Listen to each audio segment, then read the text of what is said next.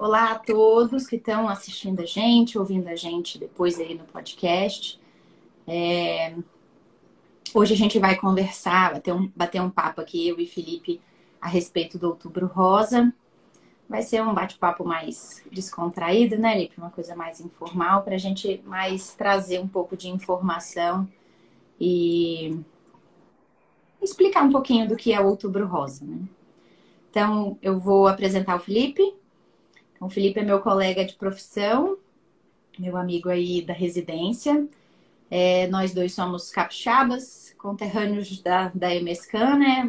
É, Felipe é formado na EMESCAN, fez residência de clínica também na Santa Casa de Vitória e fez a residência de onco no AC Camargo, junto comigo, né, Li? É, isso aí.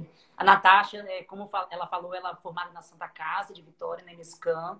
Ela fez a residência dela de clínica no Hospital das Clínicas, na UFES, no Espírito Santo. E fez a residência de oncologia comigo na Secamargo, entre 2017 e 2020. E a gente faz parte do grupo aí, cofundador do Meu Guia Oncologia, junto com o Augusto, a Poliana e a Silvia. Então, o, a conversa, o bate-papo de hoje vai ser a respeito do Outubro Rosa, a gente selecionou alguns tópicos para mais conversar mesmo a respeito, né?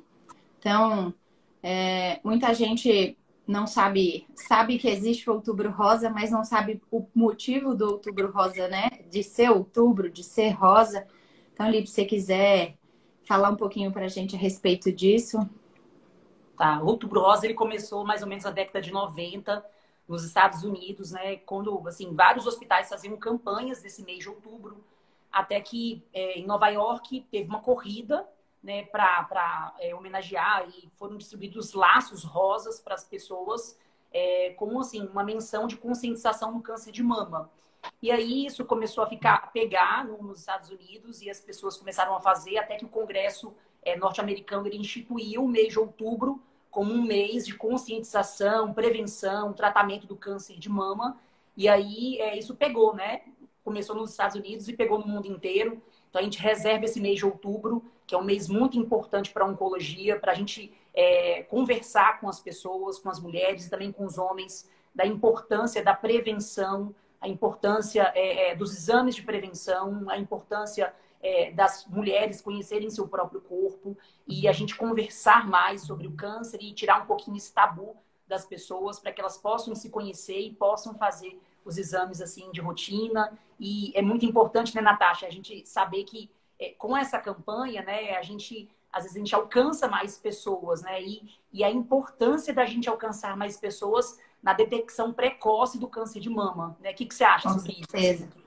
Não, você falou tudo. É, detecção precoce é, é o canal, né, dentro da oncologia. A gente é, o câncer de mama é o principal câncer né, na mulher e tem uma alta mortalidade.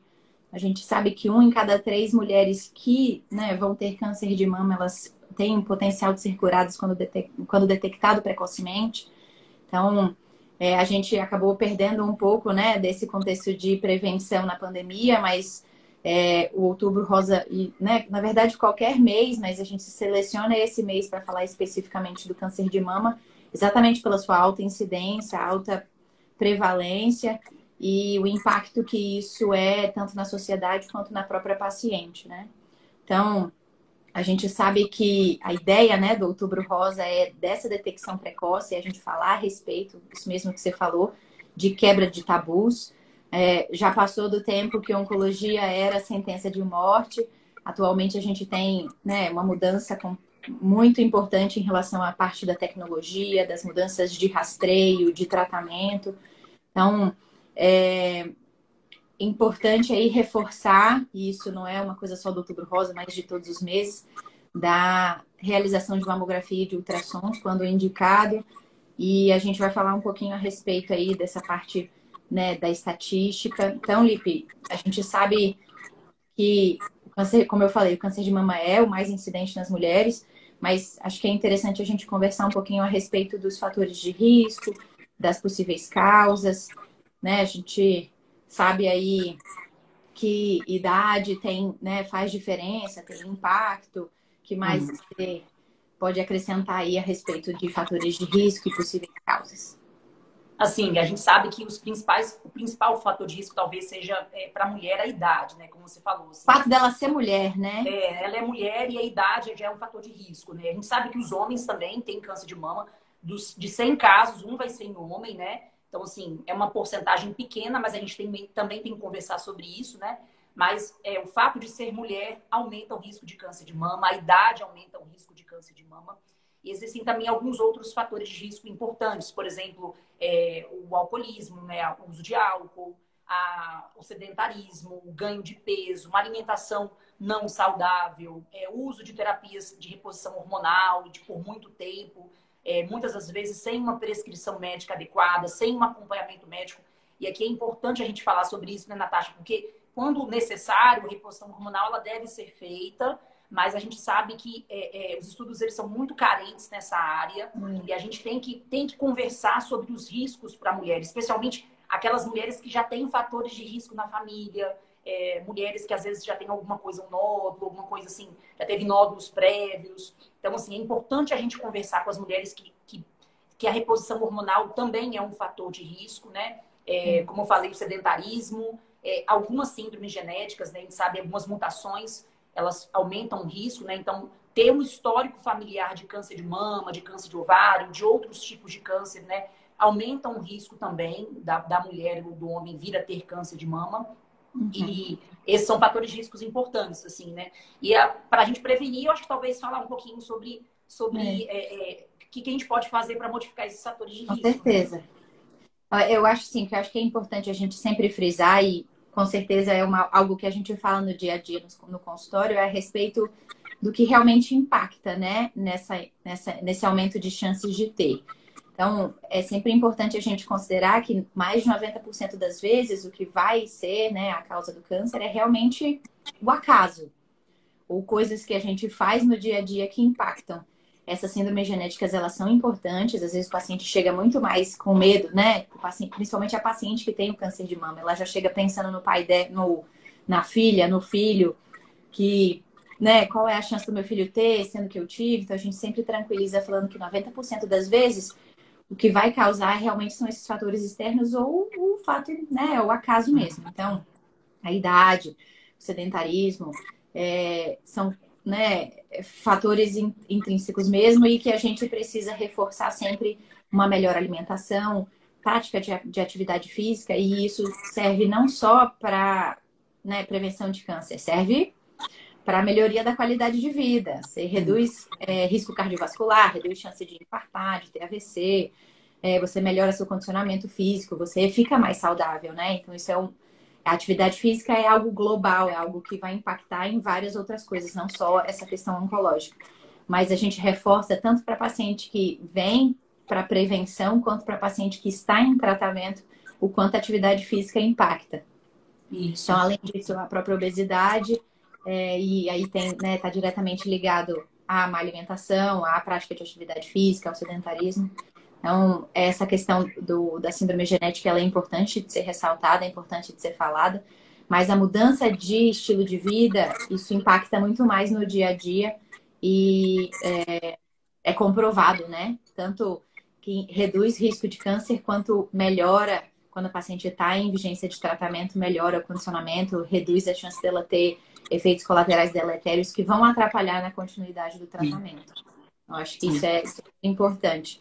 E... Uma coisa que você falou, Natasha, assim, que me chama muita atenção na minha prática de consultório também, é, eu, eu, pego muitas pacientes que se perguntam, não, como você falou, eu, eu, tenho esse, eu tenho esse câncer, será que foi alguma coisa que eu fiz, que eu tive? Sim, será que foi alguma coisa que eu deixei de fazer? E isso, isso é uma coisa que a gente tem que sempre conversar e tranquilizar as pessoas, né? É, a maior parte das vezes o câncer ele vai surgir ao acaso, né? não é uma coisa assim que a gente fez, né? A gente sabe que tem muitos fatores de risco e alguns tipos de câncer têm fatores de riscos mais importantes, como o cigarro e o câncer de pulmão, né? A gente encontra quase uma relação causal, né? É de causa uhum. e efeito, né? Não tanto de fator de risco, mas é, no câncer de mama é, não tem assim, uma, uma coisa super importante, né? Então, a gente sabe que existem os fatores de risco, existem aqueles que são modificáveis, que a gente pode prevenir, e eu quero destacar uma alimentação saudável, atividade física, Isso é muito importante. E o consumo de álcool, a gente é, consumir é, o mínimo possível, né? Então, uhum. esses fatores de risco, talvez eles são fatores de risco que a gente pode modificar, né? Os outros, né, assim, é, uma síndrome genética, o fato de ser mulher, a idade, a gente não consegue modificar, né? Então, a gente é. tem que viver e, e, e, saber que pode acontecer. E, e o é que eu acho que... Pode falar, pode falar. E a importância de, se acontecer, a gente detectar precocemente, né? Eu acho que isso daí é, é o mais importante, né? É, falar assim, talvez o que, que você tem a falar é. para a gente sobre, sobre exames de rastreio, né?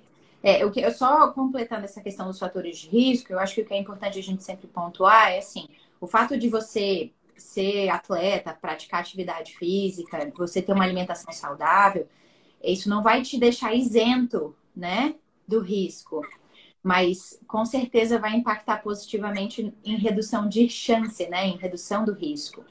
Então, é reforçar mesmo essa questão da atividade física de sedentarismo, né? E né, evitar o sedentarismo e, e, a alimentação.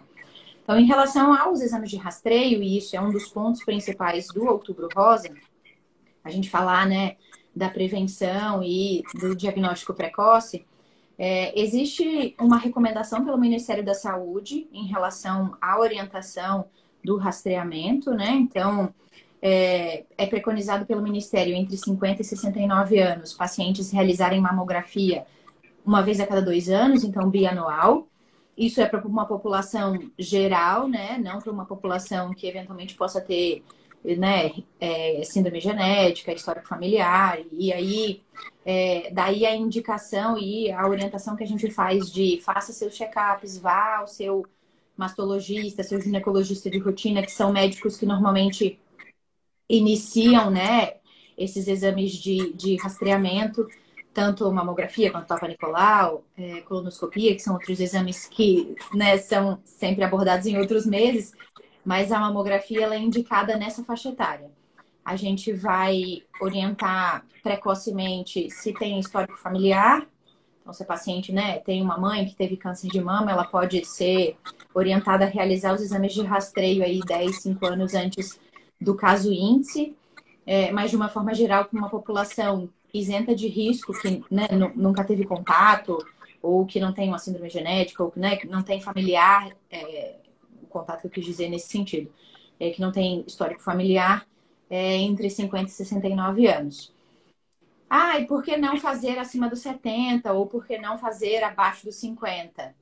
Isso vai um pouco da indicação então a gente antigamente tinha, né, a gente falava que idosos eram esses, é, esses pacientes que chegavam aos 60 anos.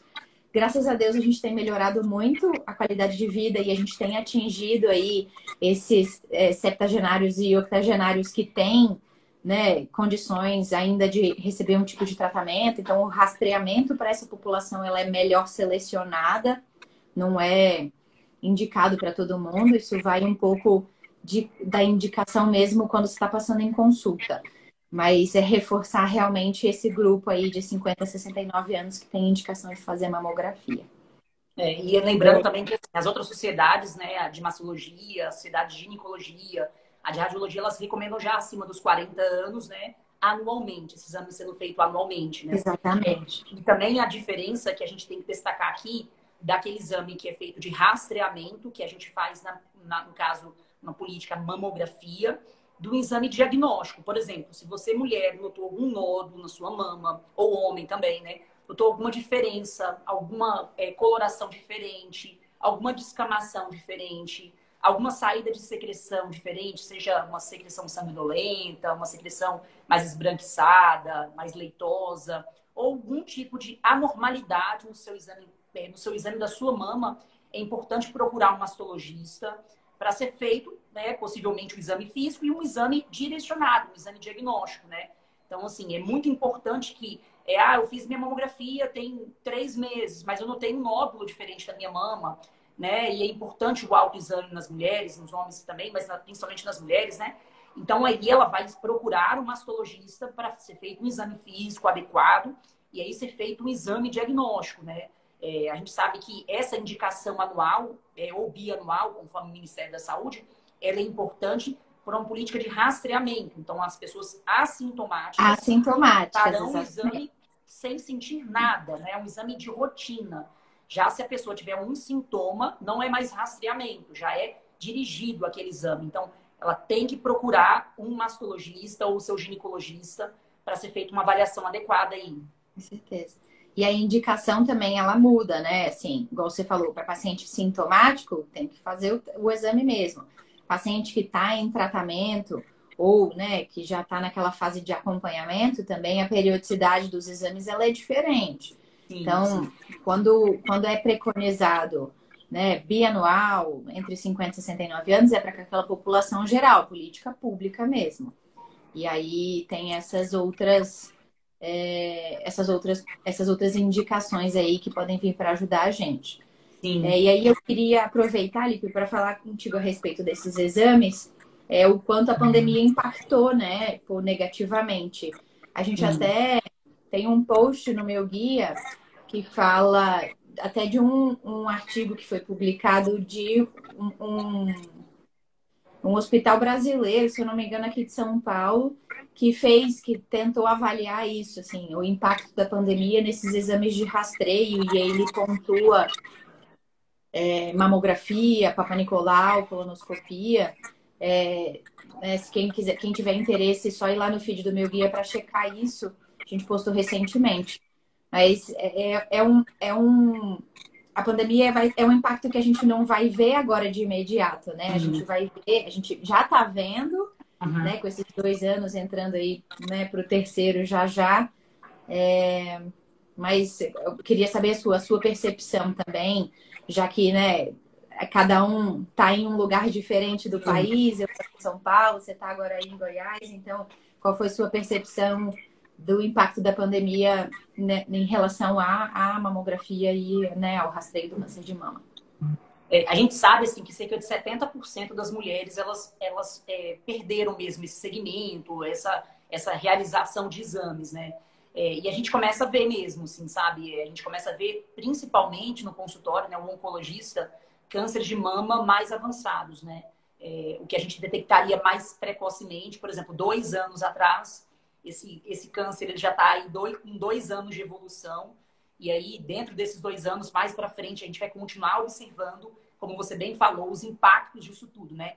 É, a ausência da detecção precoce, né? Então, o que a gente vem observando nos consultórios, não só eu, mas meus colegas aqui também em Goiânia, e você também, né, que já conversou sobre isso, né, em São Paulo, e outros colegas também estão em outras regiões do Brasil, é, é, e no mundo também, tenho certeza que isso é um, um, dado global, é encontrar um câncer mais avançado, né, e aí a gente sabe que é, nesses casos, assim, a gente começa a diminuir drasticamente a chance de cura, né, é, é importante a gente ressaltar que a detecção precoce aumenta muito e muito e muito a chance de cura. Quanto mais cedo a gente encontrar, maiores as chances de cura. E quando a gente encontra um câncer em estágio metastático, aí a gente começa a falar um pouquinho mais em controle de doença, em aumento de sobrevida, em qualidade uhum. de vida, não mais a palavra cura, né? Claro que a oncologia dá voltas, mas hoje a gente não consegue falar é, essa palavra assim, com a boca cheia, né? Que é o que a gente quer é, alcançar com o outubro rosa, né? Que é dar mais cura para as mulheres.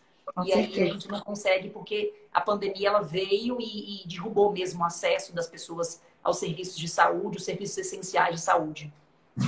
Tem até um comentário aqui de, da Ana Clau Lima, falando que tem um estudo aqui aí em Goiás que mostrou 15% menos de mamografia comparado com a pré-pandemia.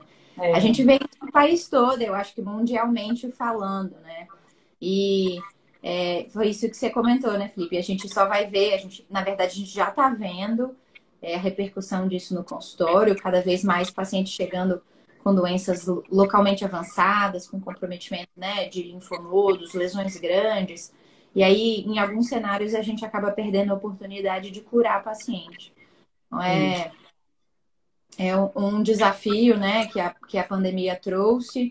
Acho que a gente tem outros, outros desafios aí, na, falando, né, nacionalmente falando, é, tentar aumentar.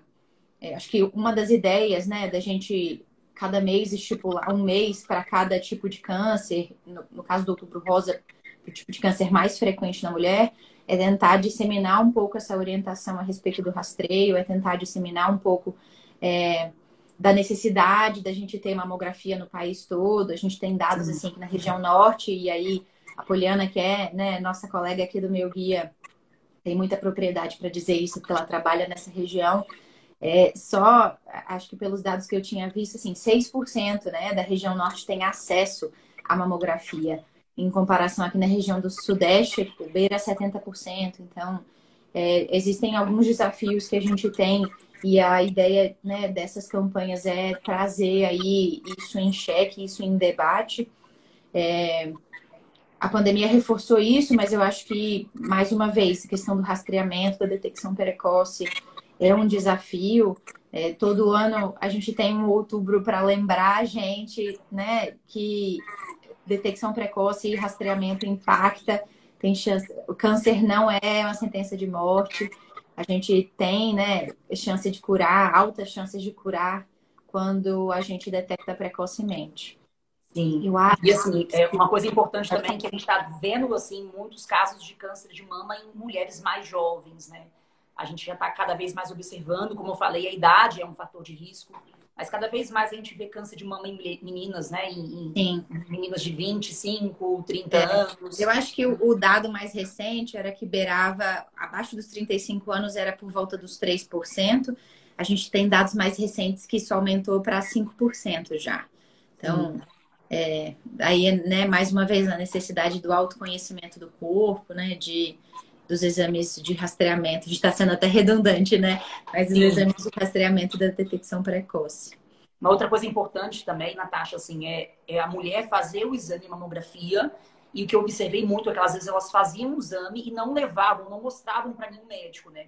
Então é importante, né, a, a mulher ela ter esse exame, ela, ela mostrar mesmo que seja para um clínico no posto. Não é só fazer, né? É, ela tem que mostrar esse exame, ela não pode ler lá BIRADS 2, BIRADS 3, RADS 4 e guardar isso para si, né? Ela tem que pegar esse exame e mostrar, de preferência, para o mastologista, para o ginecologista.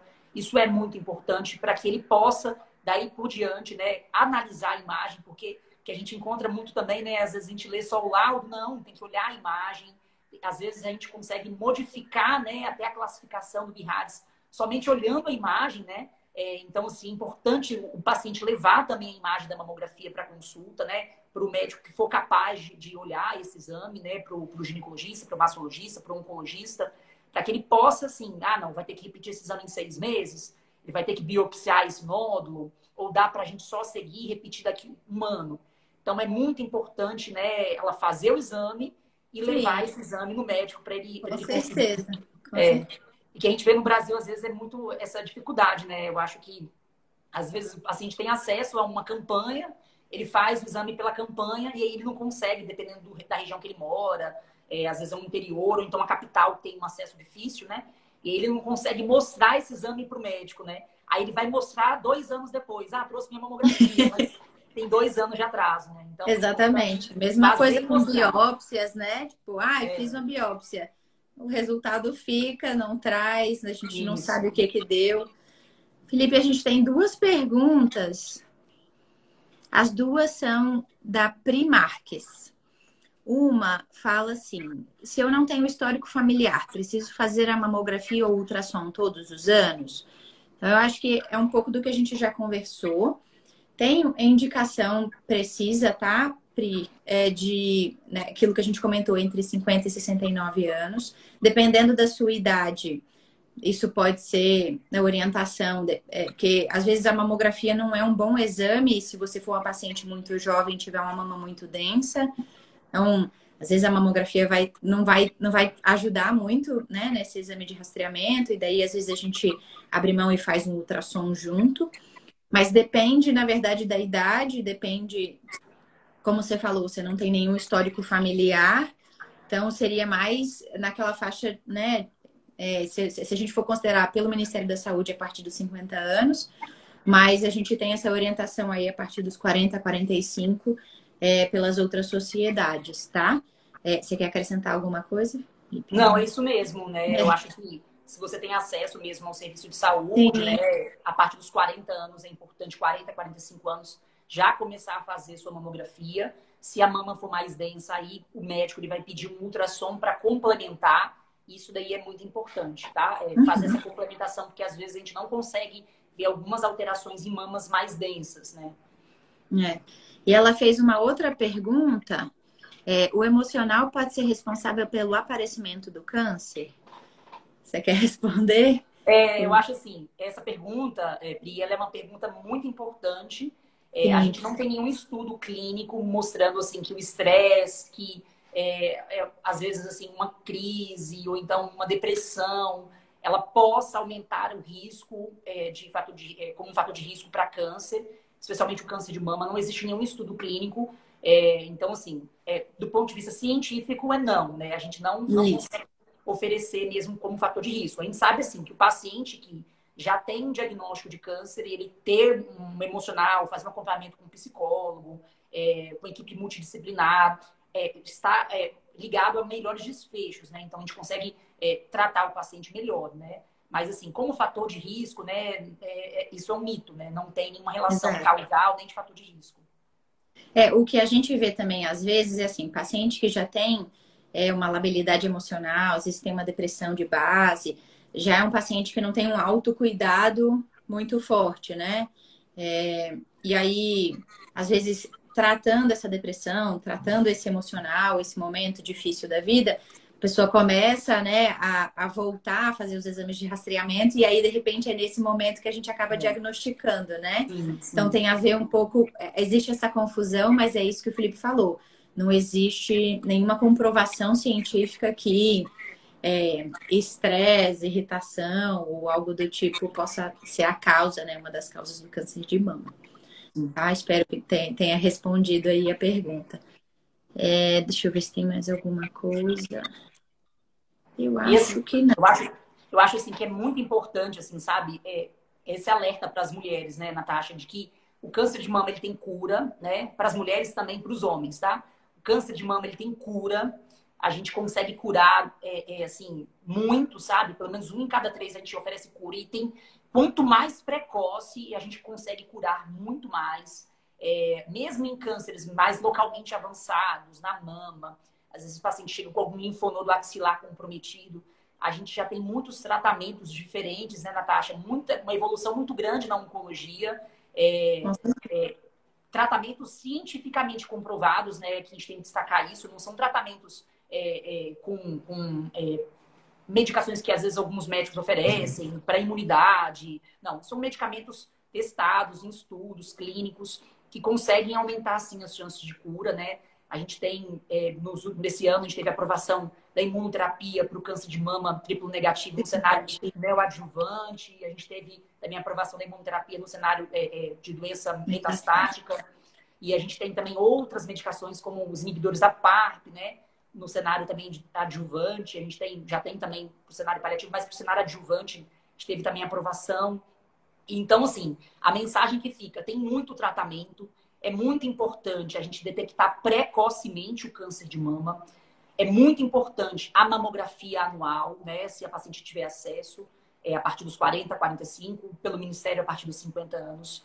É muito importante a mulher se conhecer, ela se é, fazer o exame das mamas. Não tem nenhum estudo clínico que aumenta a sobrevida global com o autoexame das mamas, mas a gente sabe bem assim que esse resultado ele pode ser um pouco falseado, né? Porque às vezes a mulher que se cuida muito, Natasha, ela faz muita mamografia também. Com certeza. Então, assim, é importante se autoconhecer para detectar precocemente, para procurar um ginecologista, para fazer o exame precocemente e para aumentar as chances de cura, né? Tem muito tratamento novo, mas a gente precisa detectar mais precocemente esse câncer. Ah, a Primarques fez uma, nova, uma outra pergunta aqui, Felipe. Ela perguntou se existe alguma relação do câncer de mama com alteração hormonal. Então, Pri, a gente sabe que existe uma correlação entre uso de anticoncepcional e reposição hormonal em paciente na pós-menopausa, aumento de incidência do câncer de mama, tá? É, isso é pouco controverso na literatura, mas a maioria dos, dos artigos e né, dos dados que a gente tem mostram que existe essa correlação. Obviamente que quando bem indicado, o uso do anticoncepcional ele prevalece, né? A gente sempre vai colocar aí na balança o benefício e risco da estratégia, então não é simplesmente prescrever qualquer reposição hormonal ou né, fazer uso de qualquer tipo de anticoncepcional. É entender a, indica a indicação do momento. Então, a gente não está aqui para dizer que não use anticoncepcional, não faça uso não. de terapia hormonal, porque a gente sabe que existe uma indicação precisa. É, pacientes na pós-menopausa que têm né, uma piora da qualidade de vida pelos fogachos, existe uma indicação para isso. Uhum. E existem também tipos diferentes de terapia hormonal que podem ser utilizados que não vão gerar tanto impacto nesse aumento desse risco de câncer de mama. Então, é, é, sempre importante, quando chegar esse momento, tiver essa indicação da reposição, você ter uma conversa com seu ginecologista, entender um pouco a indicação, o contexto, se é uma família que tem alto risco de câncer de mama porque já teve histórico, se é uma família que tem algum tipo de síndrome genética que predispõe, tudo depende, na verdade, né? Então, existe essa correlação porque existem cânceres de mama que estão relacionados a, né, a exposição a receptores de estrogênio e progesterona, que são aqueles tumores que a gente chama de luminais, mas é, tudo na sua indicação correta, tá?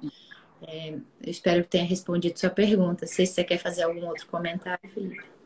Não, é isso mesmo, assim, é conversar mesmo com, com o seu ginecologista e saber que existe, sim, esse risco, especialmente, como você falou, nas mulheres da pós-menopausa, né?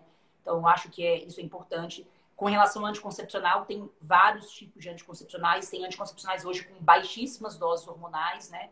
E aí que praticamente não aumentam o risco, assim, se a gente pode dizer, né? Quando a gente fala, assim, de, de reposição hormonal, a gente fala mais, assim, como fator de risco, aquelas pacientes na pós-menopausa repondo um hormônio que ela deixou de produzir ali, né, por que ela entrou na, na pós-menopausa, que ela entrou na menopausa. Isso aí. Bom, eu acho que é isso. A Polly fez um comentário aqui. Sigamos trabalhando para aumentar o acesso à informação, exames de rastreio e tratamento. Muito além do que um bate-papo, que é o que a gente está tendo aqui hoje, é né, se informar. Não, é, vale a pena ser redundante e repetitivo, né? É, rastreamento, detecção precoce, salva vidas, a gente cura pacientes. Então, se você está devendo sua mamografia, faça seus exames, né? Estamos aí em outubro para isso. Se não conseguiu fazer em outubro, faz em novembro, dezembro. O importante é estar tá com esses exames em dia e se cuidar, né? Isso mesmo. Acho que é isso, né, Lívia? O importante é assim, teve um diagnóstico, não é o fim do mundo procure mesmo né, o seu mastologista que já está acompanhando. Tenha um oncologista também, né, para te acompanhar nesse processo. E assim, conte com, com, com as pessoas para te ajudarem, conte, conte com, com, com, uma equipe que seja uma equipe multidisciplinar para tratar o seu câncer da melhor forma. Né? E o meu guia oncologia está aí também para ajudar nesse processo. Então, assim, você que está acompanhando, né, tem diagnóstico, é, nos seguindo, vai acompanhando também. A gente vai sempre falando um pouquinho e a gente está junto para isso, para aumentar a informação na população e para ajudar né, nessa discrepância, especialmente de informação, né? Sabendo que o câncer ele tem cura, é, quando ele não tem cura, ele tem controle, tem tratamento, não é o fim do mundo e a gente vai oferecer o melhor para o paciente para ele ter uma qualidade de vida adequada. Isso aí. Então, queria agradecer a presença né, do pessoal que ficou aqui, né, é, da, da PRI, que fez várias perguntas. Queria agradecer o Felipe por ter né, participado aí da, da nossa conversa, né, do nosso encontro. E estamos no Meu Guia Oncologia para tirar novas dúvidas. Tem é, posts aí toda semana para falar de diversos tipos. Esse mês dedicado ao Outubro Rosa. E Continue aí seguindo a gente nas redes sociais. Obrigada, também, Felipe. Assim, pelo... A gente falar do nosso podcast, né? Siga também a gente no podcast. Isso. Toda semana a gente está tentando lançar alguma coisa e aí vamos, ouvir, vamos participar. É muito importante, assim, né? E dar sugestões também de algum assunto, de algum comentário que vocês queiram ouvir. Com certeza. Então tá bom, Felipe. Obrigada e boa Eu noite. Gente. Obrigada aí pelo, pela audiência. Tchau. Tchau, pessoal.